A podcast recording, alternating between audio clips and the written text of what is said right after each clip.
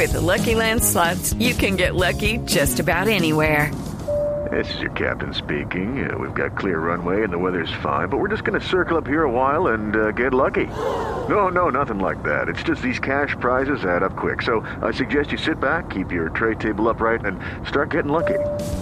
Play for free at LuckyLandSlots.com. Are you feeling lucky? No purchase necessary. Void where prohibited by law. 18 plus terms and conditions apply. See website for details.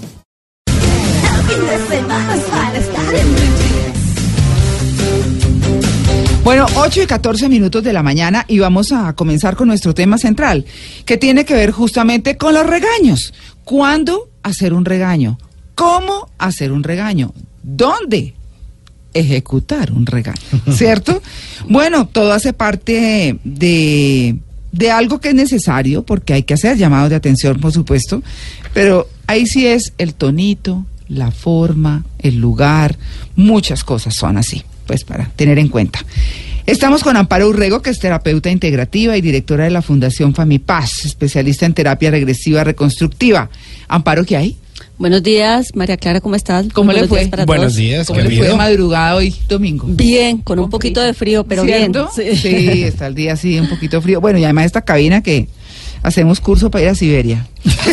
pero bueno. Para ir a Rusia. No, no, mejor dicho. Pero bueno, hablemos de los regaños. ¿Cuándo son necesarios los regaños? Parece una pregunta tonta, pero ahí está. Bueno, tú hablabas de tres cosas importantes, cómo, cuándo y dónde. Sí. Cómo, cuándo y dónde. Eh, realmente un regaño se, se, se busca como una manera de persuadir o de influir en otra persona para que haga lo que yo estoy esperando que esa persona haga. ¿Cierto? Y que no ha hecho las buenas. Y que no ha hecho, exacto, que no ha cumplido las expectativas que yo tengo frente a su comportamiento. Eh, lo importante del regaño es que sea un regaño eh, acorde con lo que yo estoy esperando. Claro. Y proporcional en la medida eh, de, digamos, proporcional en la falta que se está teniendo. Lo mejor es hacer un, rega un regaño privado. O sea, es diferente que yo te diga, María Clara, tú no hiciste esto y esto y yo te llame la atención a que delante de todo el mundo María Clara es que usted es una bruta porque es que ta ta, sí Uy, sí entonces eh, el tema de los regaños es que las personas no miden no miden la cantidad o el daño que se puede hacer con un regaño porque no tienen tampoco la intención de dañar a algunas personas, ¿no? O sea, si yo le digo rata inmunda, como la, como la canción, yo estoy tratando de dañar a la otra persona. Claro. Pero, no, pero si tal un jefe que le diga a uno rata inmunda? No, pero no. Oiga, rata inmunda, venga. Ah, no, pero es que hay tipos... Venga, ratita. No, pero hay jefes, hombres y mujeres que ah, son de HP sí, y de ahí total. para adelante, ¿no? Y de zapato y de celular y todo en la cabeza de uno. Sí. No, no me ha pasado. Conozco zapato, pero no celular. Zapato y celulares rotos. O coscorrón. O cosco. Pero, pero eh, la verdad es que eh, si uno eh, se remonta a, a cómo fue educado frente a cómo regaña, pues tiene mucho que ver. Claro, totalmente. Todo, acuérdate que eh, eh, en la vida todo es un ciclo. Mm. Si yo vivía en medio de los golpes, en medio de los regaños, en medio de los gritos, ustedes hablaban ahora en medio de la comparación. Sí, ¿Qué se puede esperar de mí cuando yo sea un adulto? claro. Claro, crece en un entorno de violencia Total. del papá regañón, hostilidad. gritón. Entonces, como ve Sí. que eso es normal, dice, ah, no, así toca. Así y lo que toca. yo tengo en mi corazón es lo que yo doy.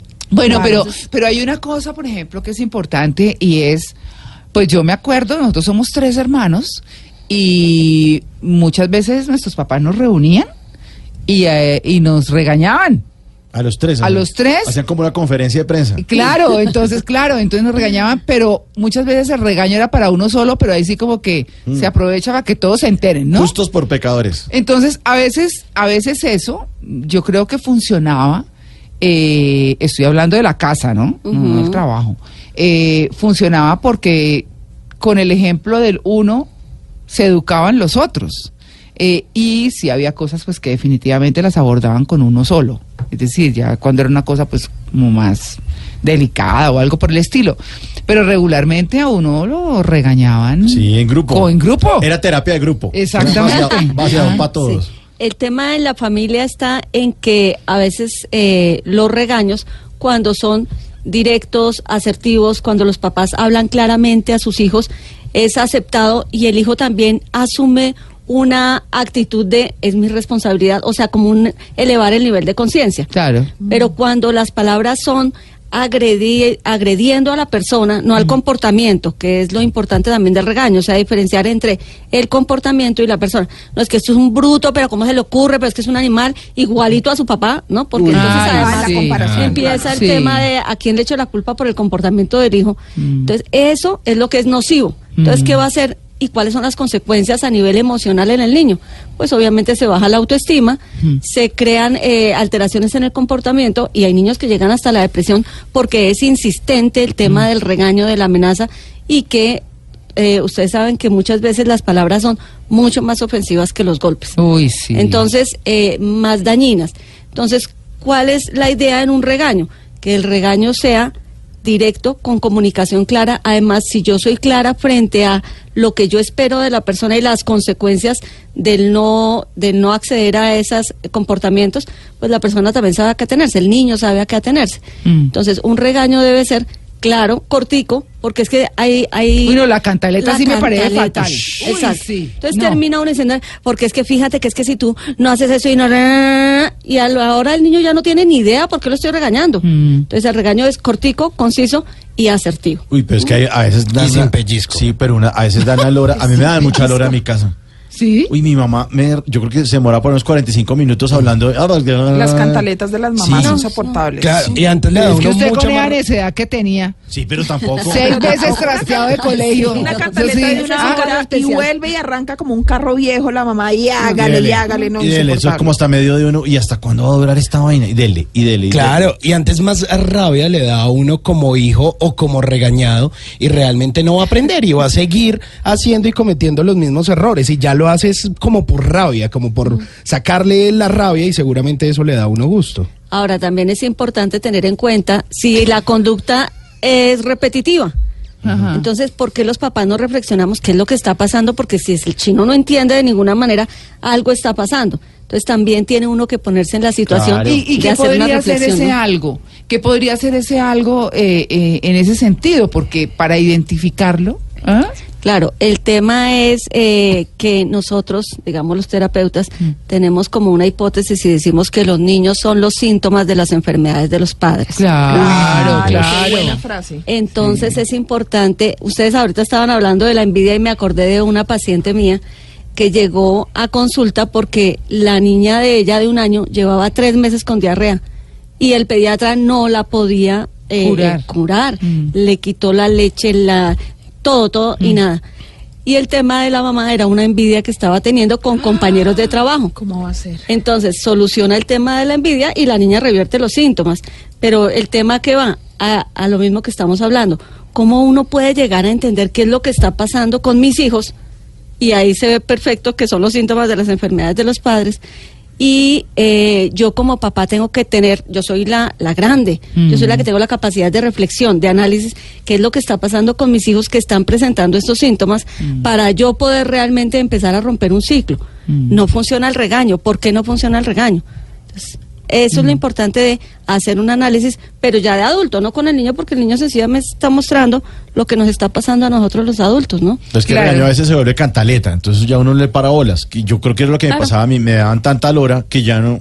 No o sea, me resbalaba. Si me decían, era exactamente lo mismo, y para uno se le vuelve paisaje, no, es- no, no tiene una advertencia o de pronto una consecuencia. Y eso le quería preguntar a la doctora: ¿podría uno tener regaño más un castiguito chiquitico? mm, apágame el televisor o alguna cosa, o usted hoy no hace tal vaina, o no lo voy a dejar salir a, a hacer esto que me pidió. Claro, por eso debe ser proporcional al comportamiento, digamos, eh, a la conducta que no está apropiada.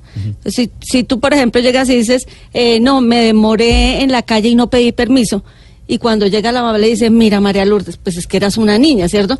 Entonces, el tema de explicarle a un niño con palabras de niño, mira, y si te vuelves a demorar cuando vayas, entonces la próxima vez no vas a poder ir a, a caminar y abrazar los árboles por esto y eso, Eso no pero en proporción lógica, ¿no?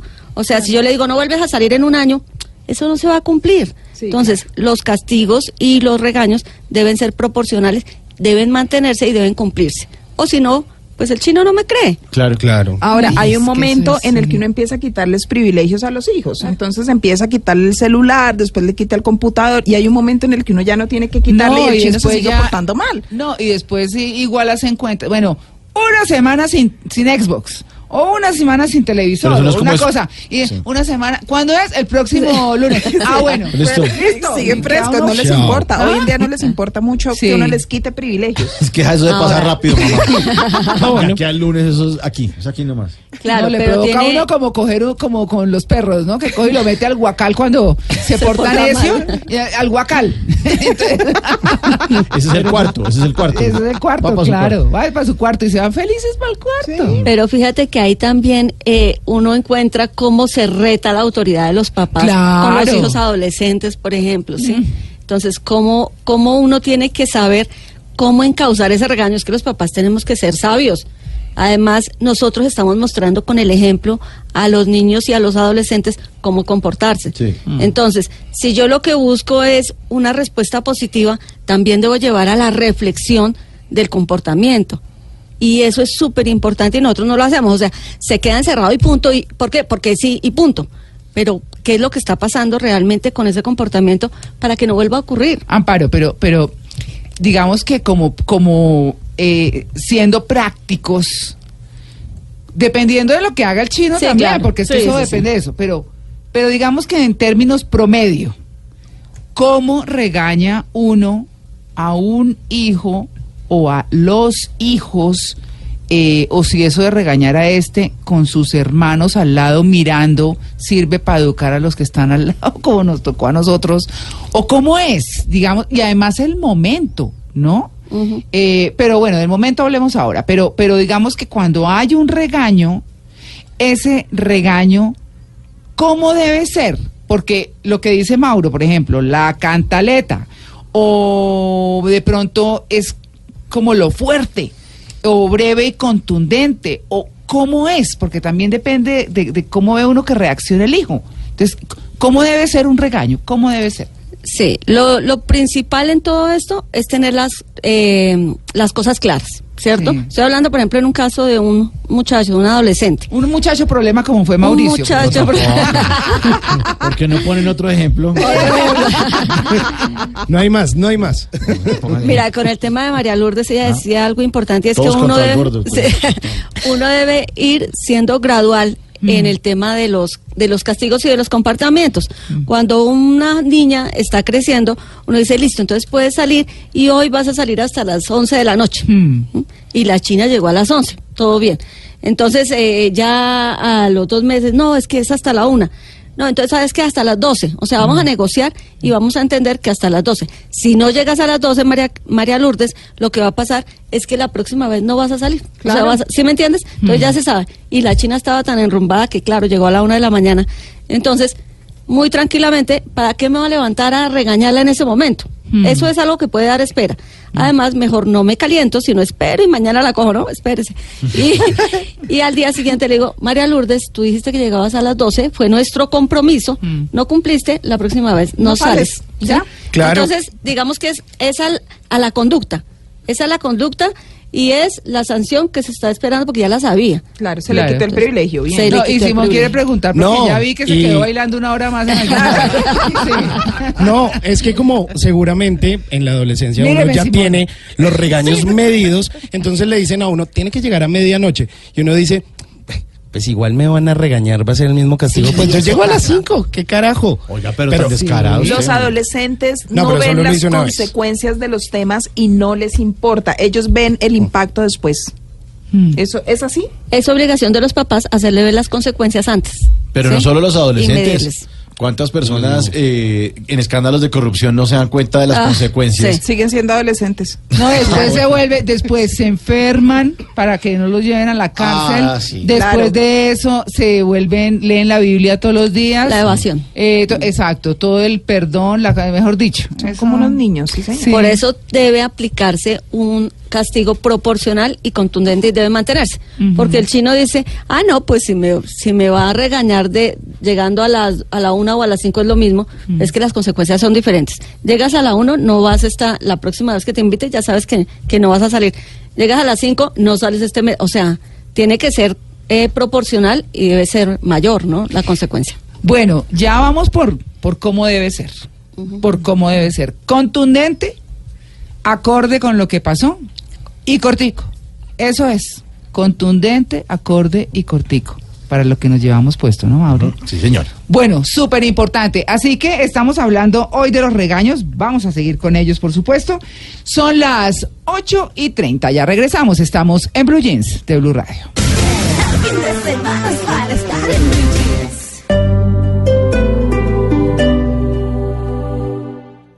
Bueno, pues seguimos hablando de los regaños. Ya dijimos cómo deben ser los regaños, en términos generales, ¿cierto? Para todo el mundo. ¿Cuándo el regaño? Bueno, eh, la idea es que eh, el regaño sea lo más cercano a la conducta inapropiada, Mm. ¿cierto? Entonces, eh, lo ideal en, en- en ese sentido es que sea consecuente, o sea, de manera siguiente Mm. a la conducta, pero con la posibilidad de bajarle a la ira que le produzca a quien va a regañar. Entonces, que sea eh, inmediatamente posterior a la conducta, pero previo a ese lapso debe haber un proceso de regulación de la ira. ¿Y cómo se regulará la ira? Pasándola por la razón.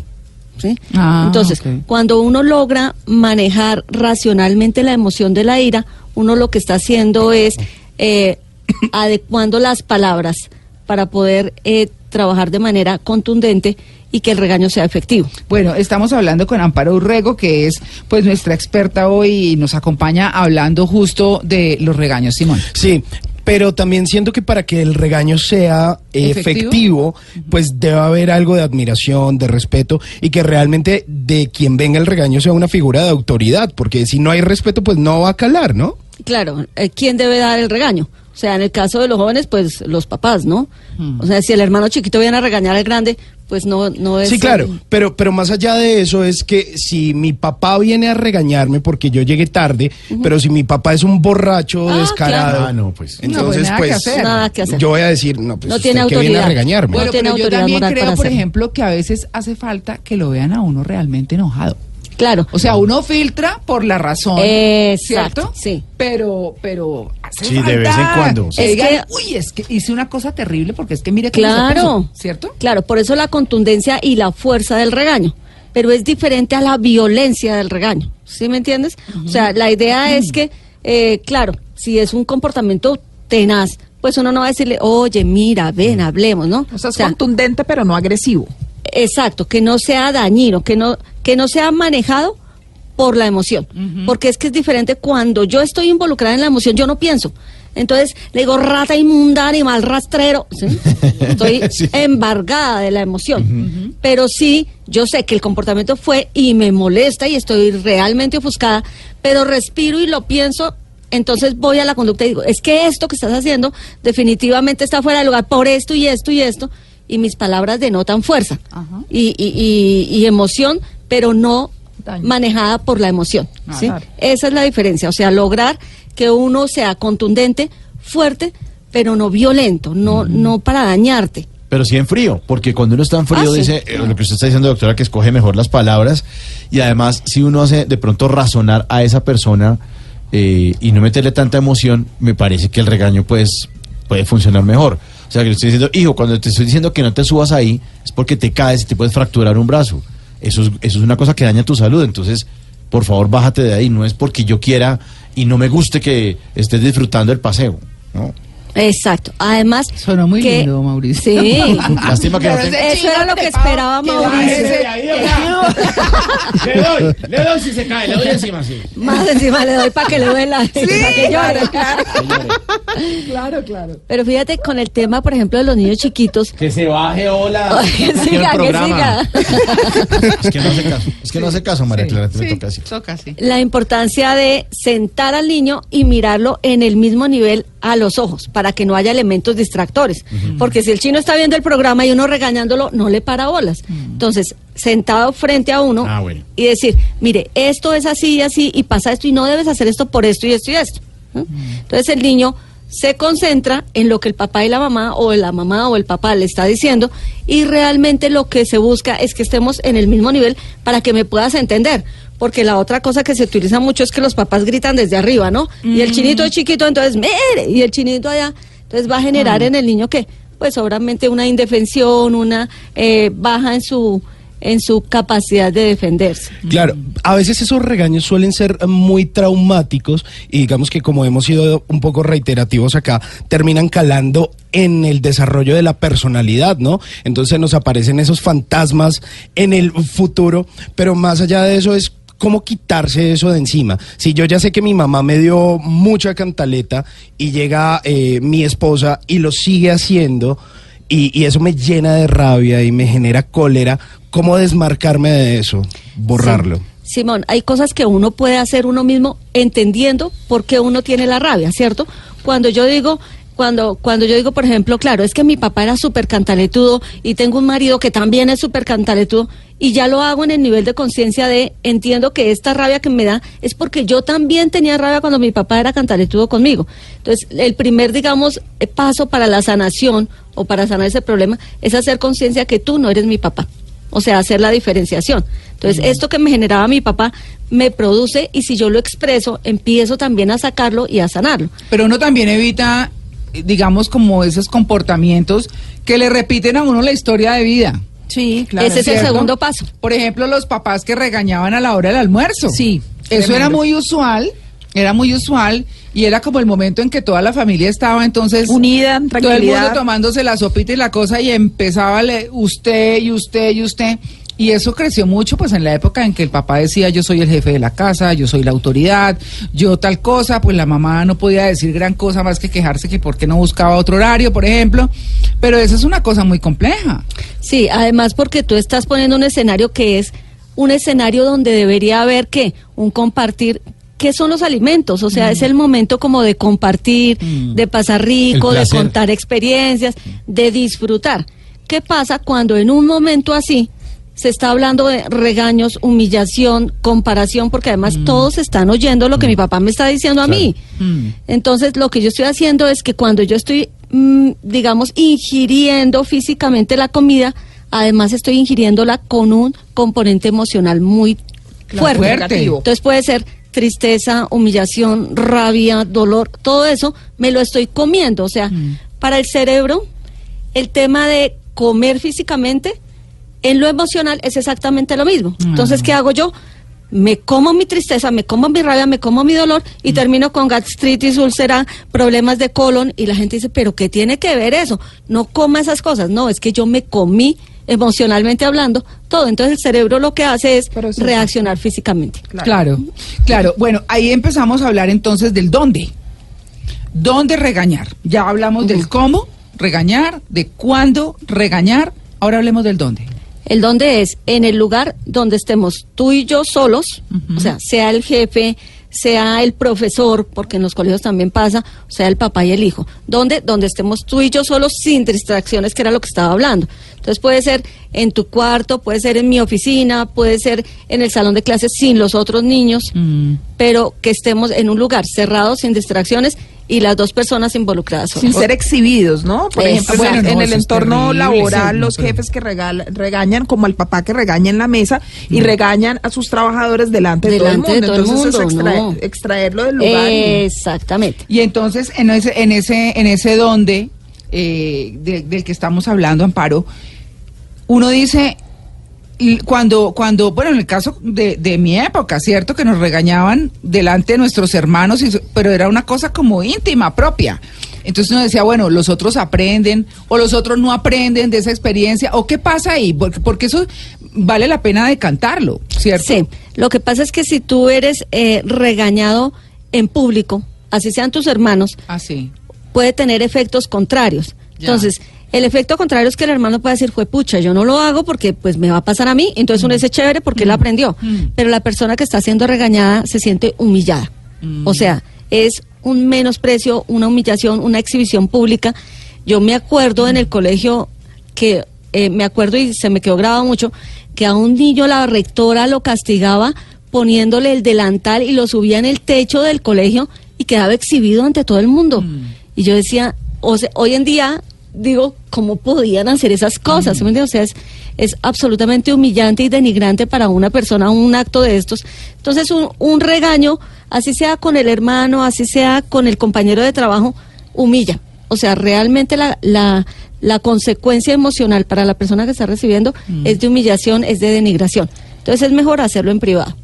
Ahora, es diferente, por ejemplo, que yo salga y diga, la embarré, porque entonces ya, me, ya, ya entiendo que el regaño fue justificado, que la embarré, que lo hice mal, y cambio el por qué para, algo importante es cambiar el porqué del regaño al para qué. ¿Sí? Entonces, el por qué es porque soy una víctima, porque es que a mí siempre me regañan, porque es que yo sufro, porque todo el mundo me la monta a mí. Pero cuando digo, ¿para qué estoy teniendo esto? Entonces puedo modificar una conducta y además puedo compartirlo. Entonces salgo y le digo a mi compañera, ay, la embarré porque llegué tarde y entonces me di cuenta de esto y esto, no me va a poner las pilas y voy a llegar temprano a mi oficina. Entonces el otro puede aprender algo que yo le estoy compartiendo, pero no estoy siendo exhibido en público. Ay, eso es una cosa y me parece Sí, además clave, importante con, eso, con ese ejemplo que puso Amparo de del niño que exhibían con delantal, pues muchos sufrimos esas cosas, ¿no? Sí, el- Eh, sí la, la vergüenza ahí delante sí. de todos. Es como el que le pone el, el gorrito ese del burro y lo pone en la, En la esquina. Sí, claro. Exactamente. Uy, no, eso es una cosa Sí, es. Es traumático. No, eso es humillante. espantoso. Claro, claro, claro. Pero bueno, así muchos fuimos educados, eh, intentamos, obviamente. Yo no le he vuelto a poner el gorrito a Mauricio, por ejemplo. del, del burro. El del burrito. Pero me pone el burro en el quiz. ¿Cierto? Ay. Bueno, no, pero digamos que eh, la idea de hoy era decirles cómo, cuándo y dónde regañar y cómo, a qué niveles, ¿cierto? Que de eso se trata, para aprendernos, casi que uno diría que de la forma como regaña también se gana el respeto. Exactamente. ¿cierto? Y, Exactamente. y eso es pues como lo más importante. Yo creo que definitivamente somos como crecimos y podemos modificar cosas. Esa es la gran ventaja del ser humano, que Claro. nosotros podemos modificar, podemos aprender y podemos hacer conductas diferentes. Nuestros padres hicieron lo que tenían y así estuvo bien. Claro. Pero nosotros podemos hacerlo diferente, ni siquiera mejor, diferente y también tratar de hacer eh, lo más importante que a mí me parece y es establecer una relación de afecto positiva entre padres e hijos para que para que esto sea mucho más eficiente. Igual en el trabajo, igual en el eh, aula de clase, o sea, en el ámbito que nos desarrollemos poder establecer una relación positiva, un vínculo afectivo importante y eso genera respeto, liderazgo y seguramente reflexión en el regaño. Claro que sí. Pues Amparo, muchas gracias. Con muchísimo gusto. Buenísimo el tema. No, Buenísimo. buenísimo el tema. Lo vemos todos los días. Gente que habla como regañado, como yo, por ejemplo. claro, y cuando la gente lo aprende a conocer a uno dice, ah, no, pues sí. Y yo a veces advierto, digo, oigan, yo hablo regañado. Porque así es. Digamos que, que muchas veces es como o el acento o donde uno creció que se habla así. O bueno, muchas cosas. Y encuentra personas que hablan infinitamente regañado y otras que parecieran muy laxas.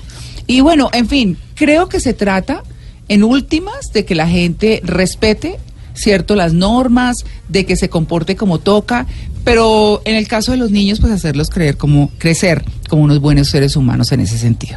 Lo mejor. Estamos formando los mejores seres humanos. Esa es nuestra intención siempre. Claro que sí. Pues muchas gracias, Amparo. Gracias a Aquí la volvemos a invitar. Claro que sí. Ah, muchas gracias.